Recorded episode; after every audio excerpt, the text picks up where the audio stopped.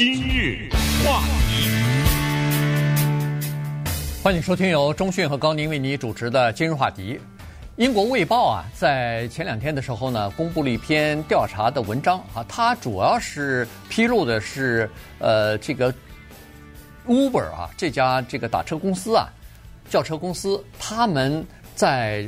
这个扩张期间，在扩张自己的业务，在向世界各国拓展自己业务期间呢，所涉嫌的一些违法的一些机密的文件曝光啊，所以呢，这里边涉及到，比如说他们暗自游说一些国家的政要人物，包括总统啊、总理啊、呃内阁的部长啊，呃，还有一些比如说是其他的政客和一些呃亿万富翁和媒体，然后让他们呢。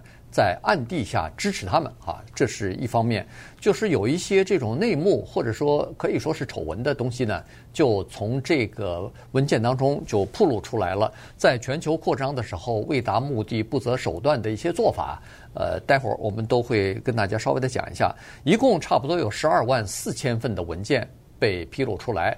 涉及到的是二零一三年到二零一七年五年期间营运的一些情况。从这些文件当中呢，你可以看得出来，主管与主管之间、主管与呃员工之间的一些电子邮件、一些内部的这个 memos 啊备忘录，还有一些呃个人之间的一些通讯的这个记录啊，有的是肆无忌惮的，有的是相当的不加掩饰的，对某些人、对某些。呃，人呃，对某些政客的一些这个批评也好，一些辱骂也好，这里头有很多东西啊，你就看得出来，在商业的竞争当中，采取的手段是多么的冷酷无情。嗯，我们常常听说什么巴拿马文件啦，啊，什么什么这种哈，这一次呢就被叫成 Uber Files，叫成了优步文件。Uber 是不是翻译成优步啊？对对啊，就翻译成优步文件。这个呢是一个大型的。内部文件的泄露，这个事情啊，说明很多问题，就说明大公司之间来往的这些 email 啊，还有这些呃什么 WhatsApp 啊，什么这些呢，其实通过的那些人，经过的那些的眼睛呢，他有有些人就给保留下来，在关键的时候，他哗的一下就向全球公布。那么我们看到他们这种高级主管之间那个骂人呐，啊什么这种明知道自己违法还说出来了。嗯，我们是在做着一件违法的事儿啊，连这种事情他都说出来。看到这个一个大型的国际的企业，当他要进入到一个国家，要进入到每一个城市，他要大战当地的一个强劲的对手的时候，在 Uber 来说，就是出租汽车司机和他们所代表的那些工会和他们的组织，嗯，他们大战的是那些。而那些人也跟他们拼死相斗，说拼死相斗一点都没有过分，人命都出来了啊！就要抗击 Uber 进到我的这个地方来，有些地方成功了，大量的地方失败了。那么在这种说白了就是经济的自由经济和资本主义的这一种发展的前提之下呢，如果没有这种文件的泄露，如果没有一些政府对他们的监估，监督和管制的话呢，那是非常血腥的啊！因为他为了赚钱，他为了能够找到他的立足之地呢，他是不遗余力的。十二万四千份文件，没时间看啊，这么多啊！可是呢，我们毕竟把当中的一些重点看出来。这个谁把这十二万万多份文件公布出来的呢？这个人的名字叫 Mark McGann，嗯，他是负责什么？他的做的位置非常的高。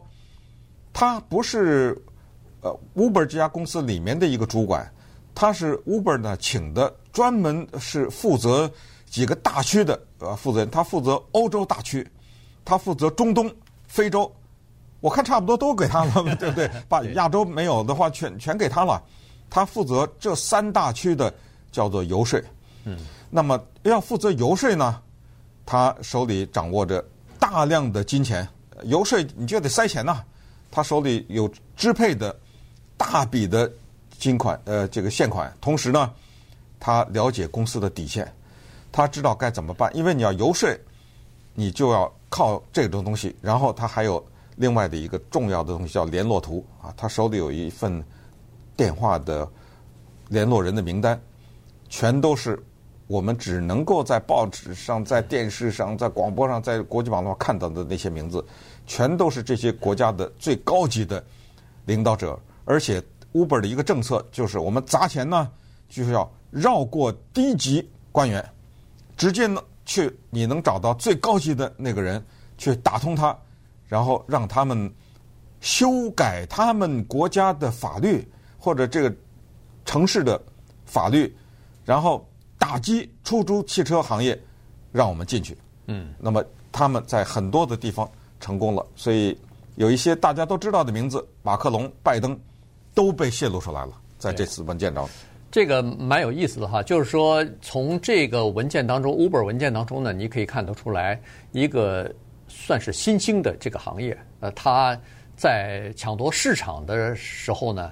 它和这个传统行业之间的这个争斗啊，是非常血腥的啊。有的时候是没有办法，因为所谓的违法，在他看起来就是这是必须的。原因就是新旧之间的这个两个力量之间的对撞呢，呃，可能要推翻这个旧的这个传统的这些东西呢。它因为新的东西出来的时候，没有任何法律规定啊，没有任何的法律是保护这个新的东西的，但是他。打出的旗号就是我这叫做零工经济啊，然后我这个东西，第一可以给你带来更多的就业，第二可以促进你的经济的发展和税收，呃，这是多好的事情啊！利用了你家里头停在车库里头不用的车和那些坐在家里边看电视、呃喝啤酒的那些人的这个空余的时间，来给你创造经济，这不是很好吗？所以有一些政府的这个人士呢。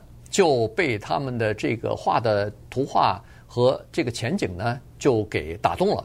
其中之一就是现在的法国的总统马克宏，当时他还是叫做法国的经济部长。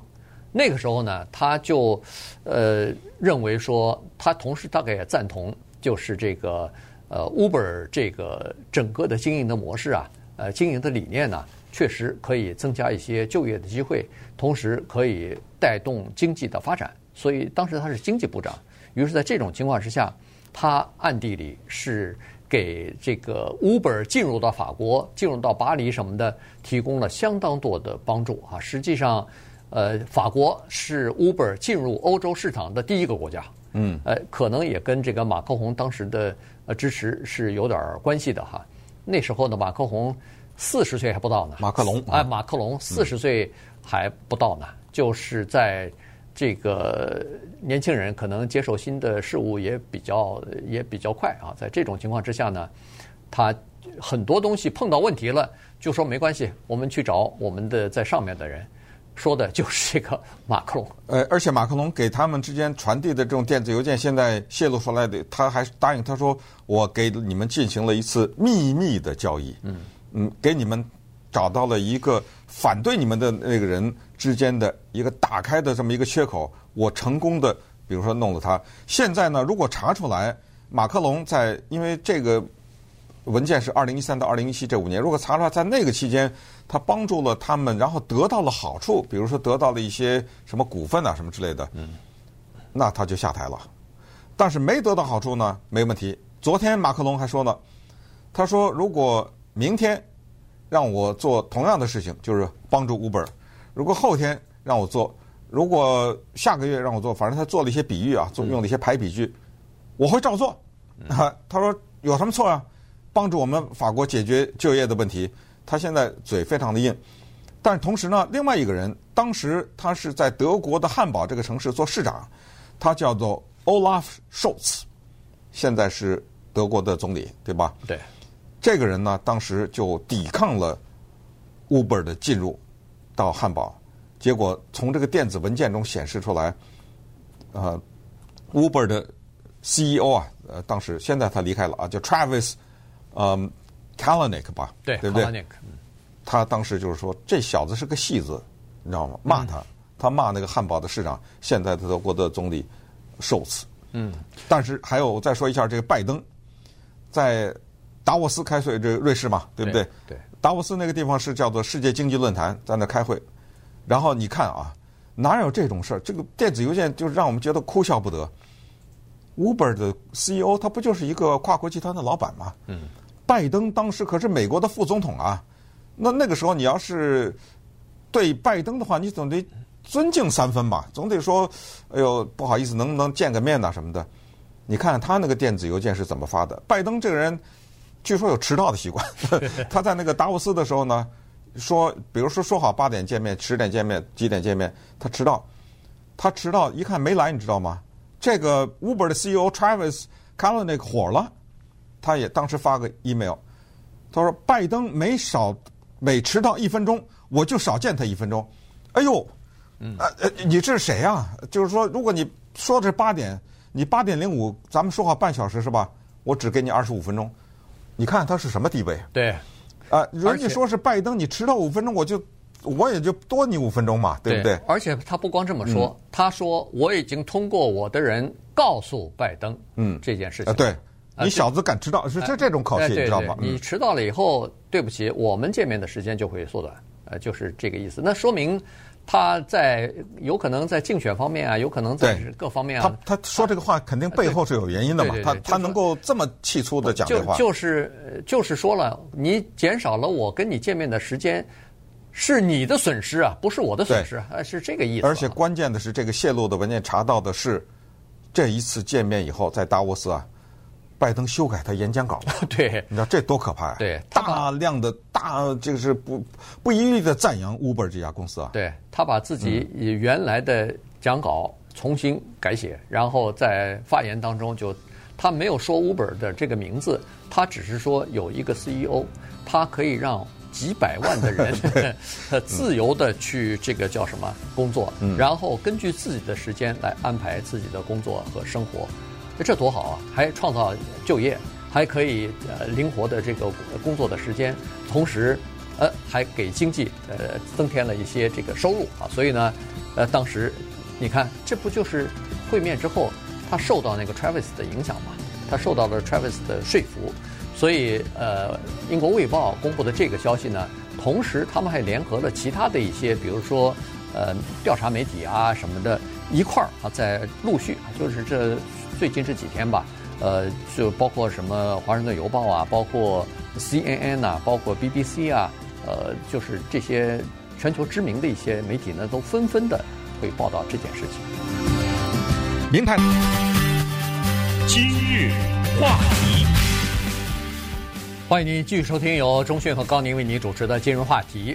今天给大家讲的呢是 Uber 文件啊，被这个英国卫报呢给披露出来了。原因是 Uber 在中东、在北欧、呃，在非洲哈，以及在这个呃，那是还有一个哪儿来着？呃，一个呃，这个他的就是公关负责人哈，然后呢，他给公布出来的。那么呃，他因为是比较高阶的人，又可以直接和这个 Travis Kalanick。就是他们的创始人，当时的 CEO 通上话哈，所以呢，在这种情况之下，他这个把很多原始的文件和通话的记录呢，就是我说的是主要是电子的这个记录呢，就等于是公布出来了。他认为说，从呃道德的层面来讲呢，他有这个义务啊，把这个事情公布出来。